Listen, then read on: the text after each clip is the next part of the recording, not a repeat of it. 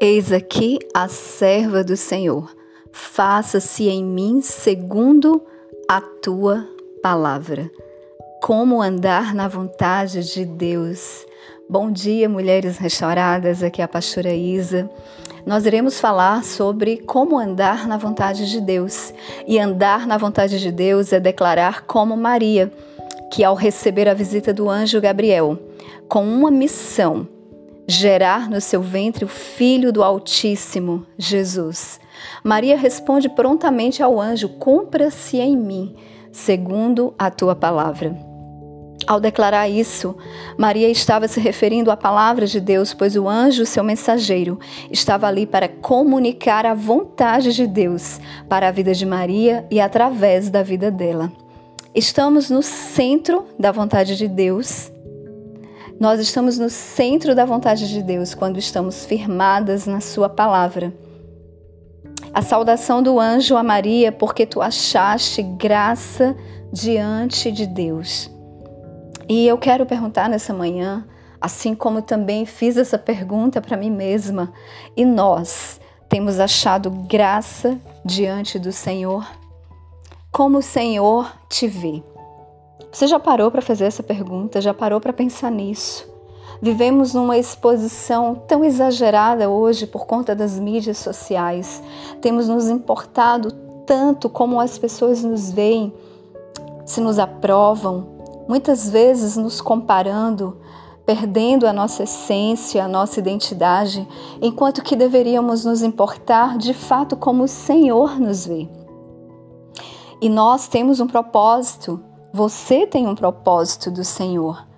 A palavra do Senhor nos diz em Efésios, no capítulo 1, no versículo 4, que nós estávamos em Cristo Jesus antes da fundação do mundo e que nós obtemos uma herança e que fomos predestinadas conforme o propósito daquele que faz todas as coisas segundo o conselho da sua vontade. Há uma vontade do Senhor para as nossas vidas, há um propósito do Senhor para as nossas vidas. Mas para vivermos esse propósito, precisaremos andar na Sua vontade.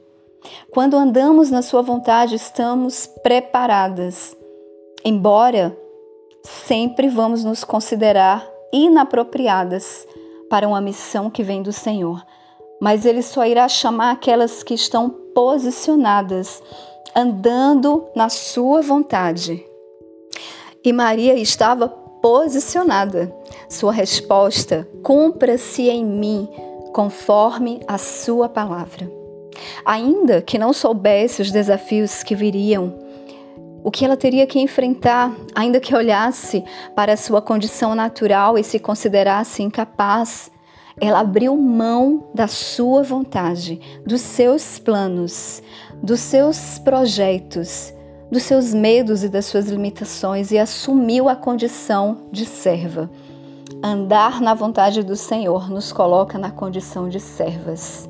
Somente um coração humilde está disposto a servir. Permitir-se cumprir em nós a palavra do Senhor, além de humildade, precisaremos de temor. O temor é o princípio da sabedoria. Quando tememos ao Senhor, ele nos enche com sabedoria que vem do alto.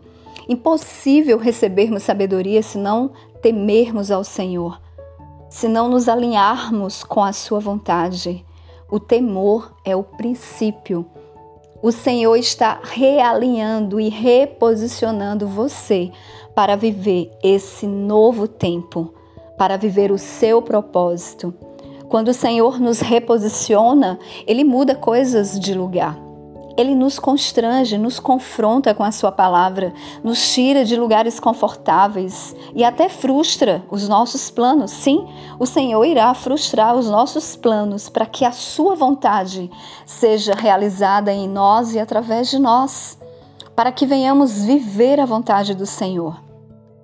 E se você se identifica com pelo menos uma dessas condições, eu quero te dizer, você está sendo reposicionada para viver a vontade de Deus.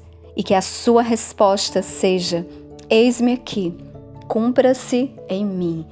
Que nós tenhamos uma semana abençoada na vontade do Senhor. Amém, mulheres? Fiquem todas na Shalom. Um beijo.